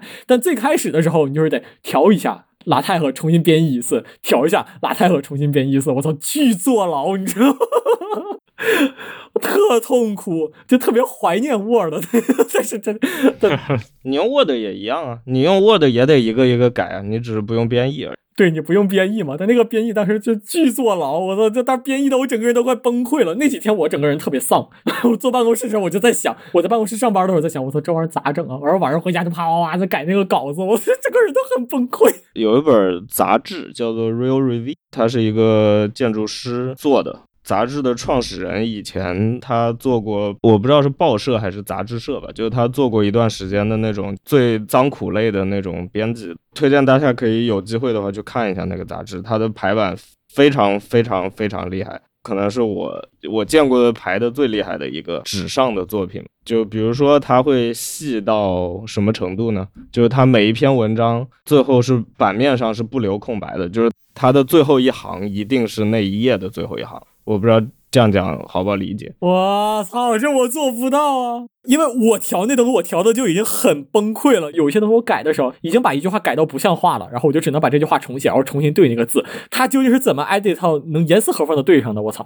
呃，它一个就是我们就刚才说改内容嘛，还有它就那那本杂志，如果你去看的话，它每一篇文章的字号是不一样的。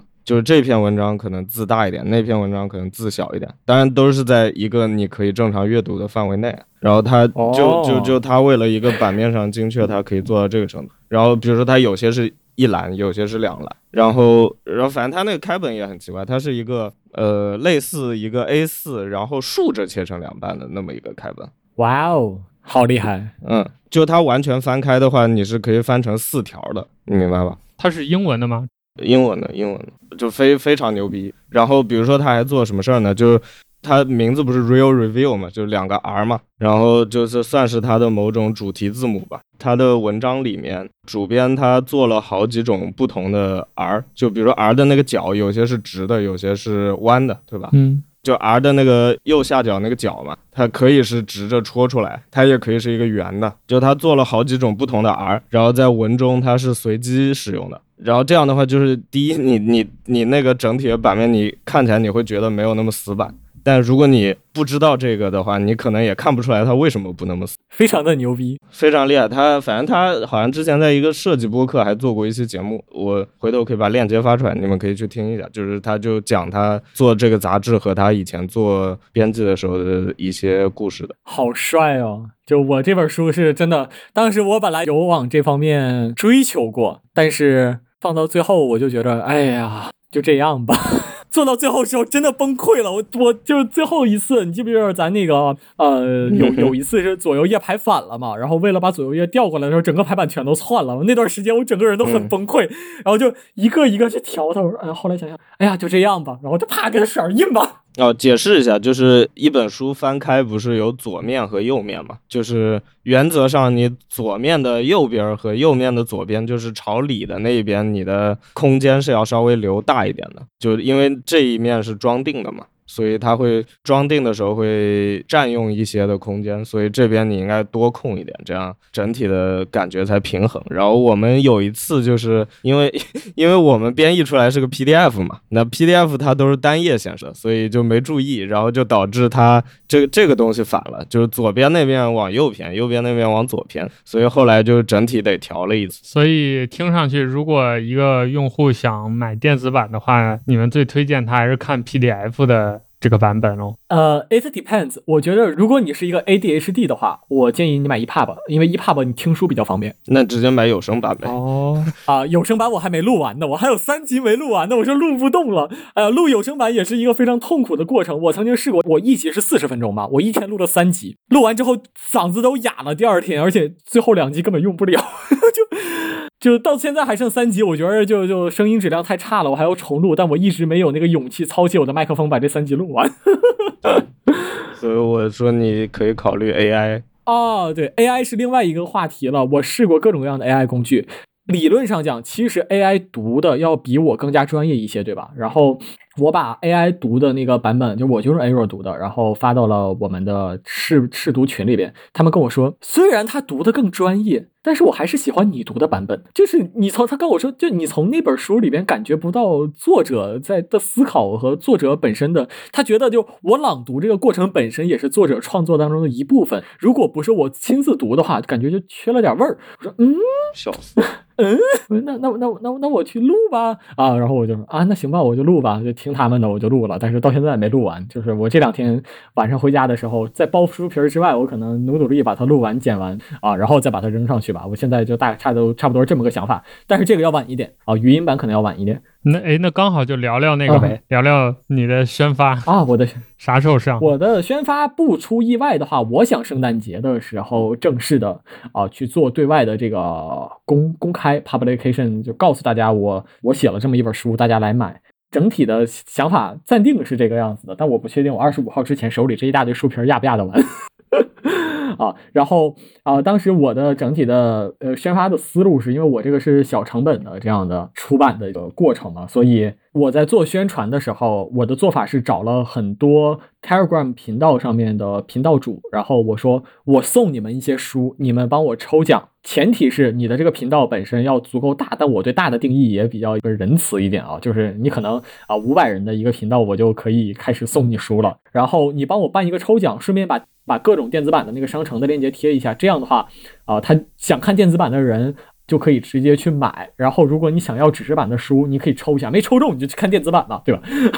啊，对，整体的这个宣发思路是这个样子的。然后我可能会写一些文章，然后和一些 podcast，比如说小说派是吧？我们插一下啊，写一点文章，做一下这个宣发。我整体的思路可能就这样，独立出版差不多就这样了吧？我也没指着回本。说实话，我刚开始还觉得差不多能回本，但是现在这么看，我都花了五千多块了，我觉得够呛能回本了啊！这个就是这么惨痛的现实。我只是想表达一件事情，后来我想一想，就想开了。啊啊，不回本也行，因为我现在和国内的一个出版社在合作，想把这本书改编成一个教材啊。那个时候可能那段时间，如果那本教材出了的话，这本书的整体出版这个出版费用可能就回本了。但现在我就不想这事儿了。所以等于说，实体书对于至少中国大陆的。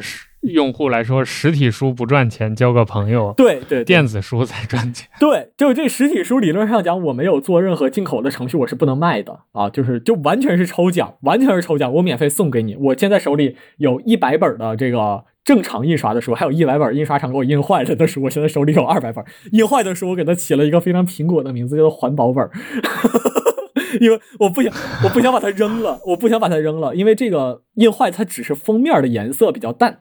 它只是封面的颜色比较淡，内容全都是一样的。我觉得这个我也就不想把它卖掉，卖废纸或者怎么样。我觉得这个有点资本家倒牛奶的意思啊，就是到时候可能也就是送朋友。所以我现在就一百本环保本，一百本正常本，然后就是拿出来抽奖送朋友，就我们就交个朋友，你想要我就送给你啊。如果你想传教，我可以多送你几本。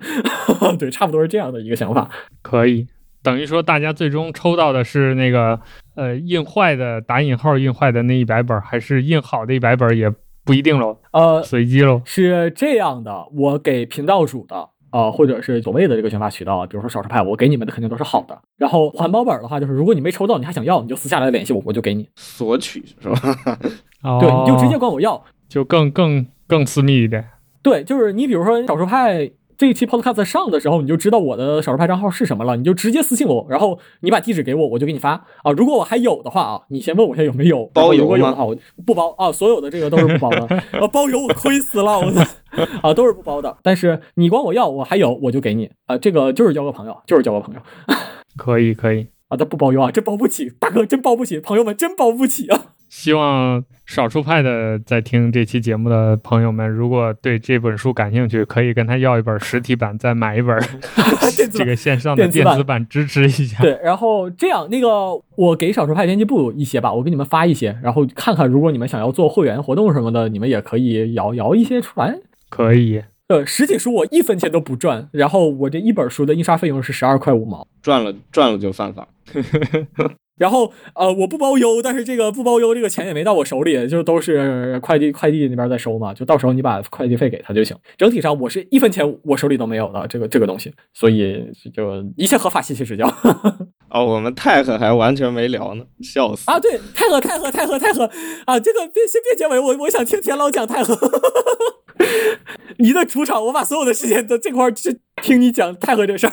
简单说一下吧，我觉得这事儿我也不知道咋讲细哦，反正就是我们这个 PDF 所谓的主要版本，就是印刷版本以及 PDF 的电子版，我们都是用 LaTeX 做，然后然后就就这这这个部分就是我主要，但说实话，我我也不是什么 LaTeX 专家。我就我可能只是比较感兴趣，然后自己以前写，然后这其实还是碰到不少问题的，因为就是 LaTeX 是一个怎么说呢，就版本上特别乱的一个。其实最最开始你没想直排，就如果说横排的话，可能不会有后面那么多乱七八糟的问题。但就是自从自从你你选择要直排之后，我们就遇到了非常多的麻。哎呀，我的天呐，这 LaTeX 的直排简直是地狱。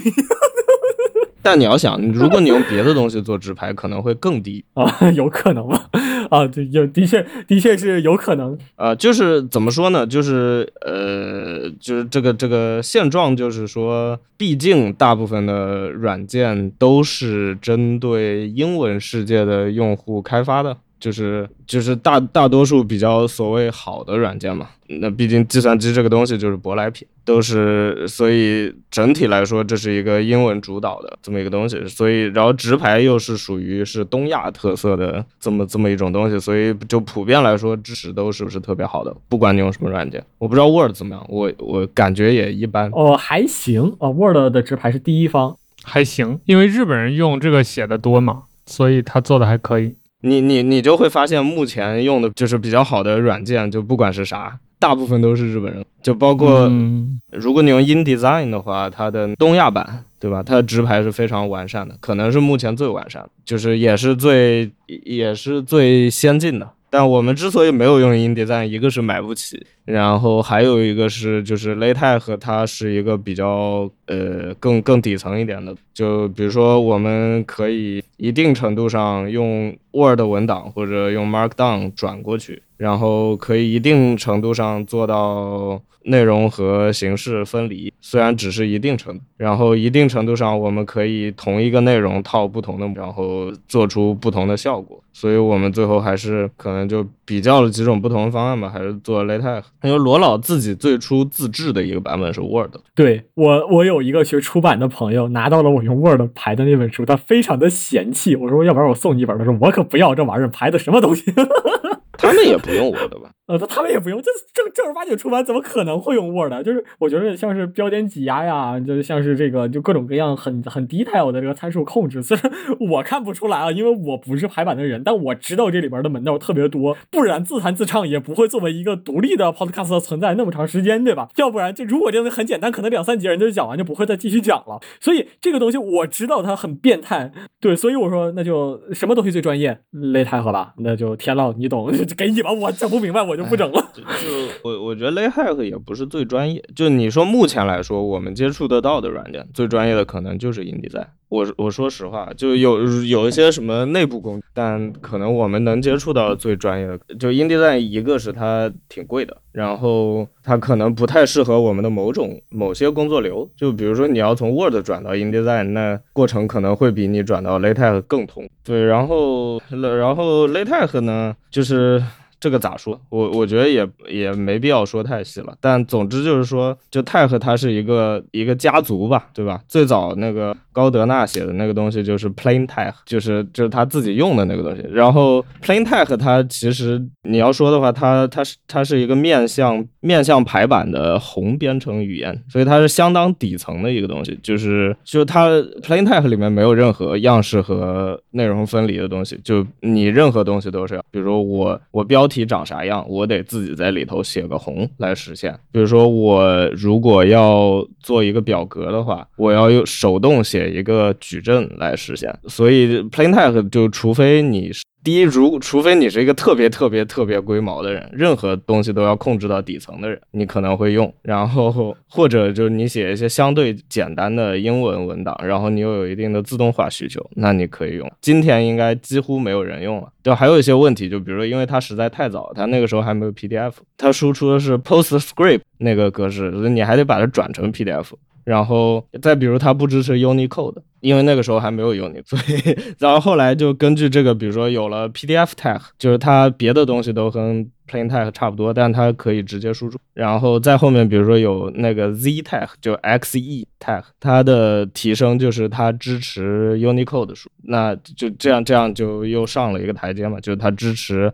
拉丁字母以外的语可以相对比较容易的在里面排出来了，然后在就目前比较新的一个又又用的比较广泛的一个引擎就是 Lua Tech，它对 Unicode 的支持跟 Z Tech 是差不多的，但它同时又支持你用 Lua 给它写脚本，所以你可以做一些扩展，就功能上会更丰。然后对，然后我就说，就这些都不原生支持直排。那咋办呢？就是 就是日本人他们自己做出来了一些，比就他们有一个家族叫做 PTEC，PTEC 也是一个历史相当悠久分支，然后它是原生支持。就是如果你要做比较好的直排的支持的话，你可能会想要用这个，但它的问题就是它分支的太早了，它分支的那个时候好像还没有 ZTEC，所以它甚至不支持直接调用。OTF 字，就你需要用一些比较扭曲的方法才能把字体给配置上。你要用一个第三方字体都非常的，然后就我都没有搞明白，所以我放弃了 ptec 这条路。后来我用的是一个 Lua LaTeX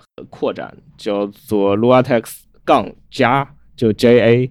就是它是，呃，应该是日本和中国的开发者一起做的，在 LuaTeX 的基础上做到了一个近似近似 PTech 的对直排的，及对于一些东亚语言这么一个基于 LuaTeX 的包。我们用的那个基础的模板是一个叫做 JLRAC。如果大家听自弹自唱的话，他们不是很很多年来一直在做一个叫中文排版需求的东西嘛？然后那个 JLRAC 就是日文排版，就是一个反正相当。相当成熟的一一套标准嘛，就是，然后 JLRack 就是这个，就这套标准在 LaTeX 里面的实现的一个模板，就它把它需要符合的标准和它的一些功能都做在里面了。所以我们其实是在这个东西，当然改的很厉害。现在去看的话，它跟它默认那个长得已经完全不一样了。最后浅浅的说一句，我们的这个拉泰赫的工程也是拿出来卖的。如果你觉得我们默认的排版很丑，你想自己排好看的，你可以直接把工程买回来自己排这个。我们也是允许的。那罗老，你现在已经变成一个非常痛恨雷泰的人，给讲一讲你的想法啊？对，就就其实也不是很痛恨，就我觉得这状态更接近于 更接近于无能狂怒，你知道吗？就是你很崩溃，就是我我每一次对着雷泰和改东西的时候，我我都在怀念 Word，为什么呢？就是 Word，你至少我写点东西，我立刻能看到结果。然后我就我最后我最后在调那个东西的时候，我就我就在疯狂的想啊，这个东西怎么是这样的啊？改一下就编译。我编译的时候就喝口茶，呃，编译就喝口茶的时候就不停在跑厕所，然后然后这个东西这个语法也怪怪的，就是然后用起来手感也很怪，呃，这什么东西都搞不明白。环境是什么东西？为什么表格有一百种写法啊？好几个包都在管理表格，我这都是什么鬼？后来我用了一种东西叫做 Types 的啊，我说哇，排版就应该是这个样子，它是一个比较接近 Markdown 的东西。那我就后来我用那个东西，我说哇，排版应该是这个样子，但是它不支持直排，然后我就嗯啊，没办法，那你就还是得回去吃是吧？你还是回去吃擂台和这一套东西。就我觉着啊，我个人是比较期待排版的未来，最好都压在 Types 上，就是直排这些东西最好都赶紧的过去。这样的话，大家都开心。我这样大家都开心。其实是我其实是相对悲观的，就是呃，就我可以理解，就是你用的非常难受啊，但我用的其实也很难。呃，但我觉得就这是一个预期和现实的问题。比如说，我们把它跟 Word 比，Word 是一个自处理软件，就是它的目的。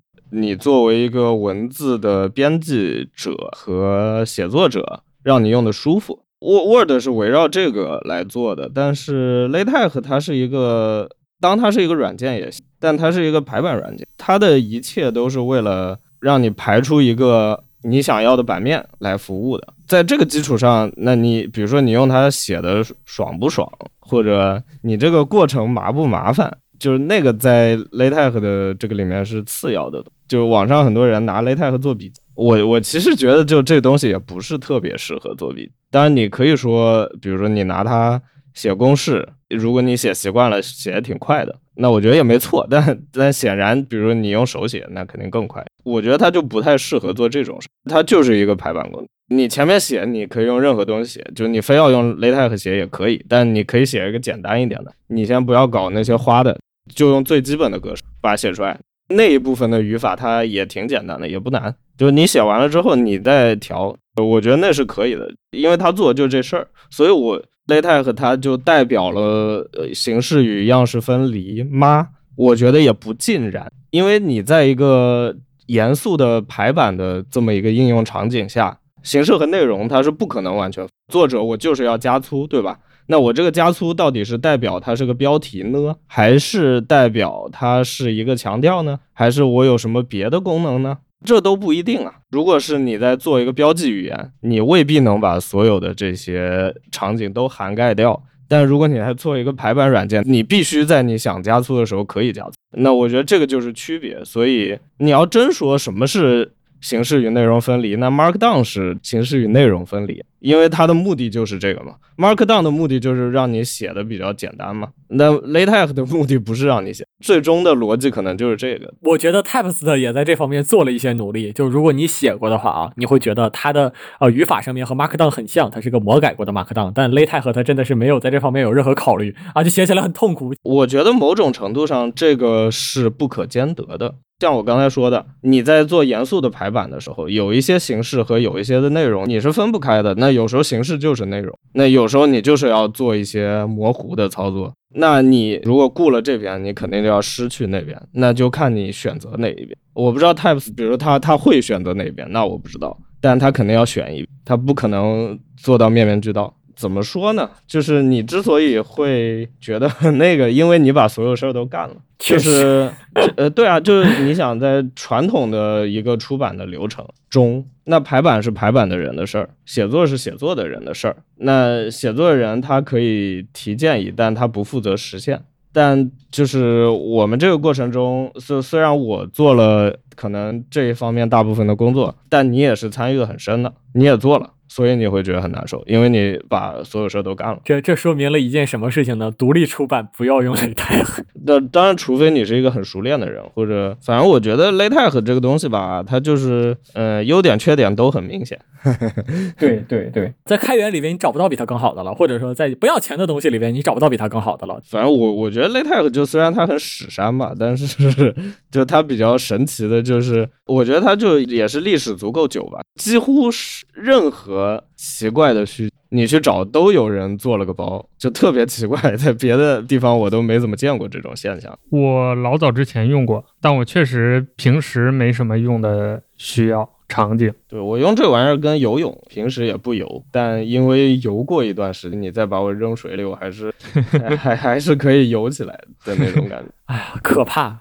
那罗老要不来一个总结语？总结语就是折腾了九个月啊、这个东西总算是搞出来了。虽然啊，你说啊，一般写一本书不都写三四年嘛，然后这个东西才出来，但独立出版的确是可以这么快。但我在从我看来就，啊，搞到最后的时候，我整个人的脑子就是已经一片混沌了，就是我操，这个灾难赶快结束吧。折腾来折腾去的，这东西总算也是折腾出来了。这个也是我觉得目前为止我能啊、关于教育这个话题，我能表达出来最好的自己的这个观点。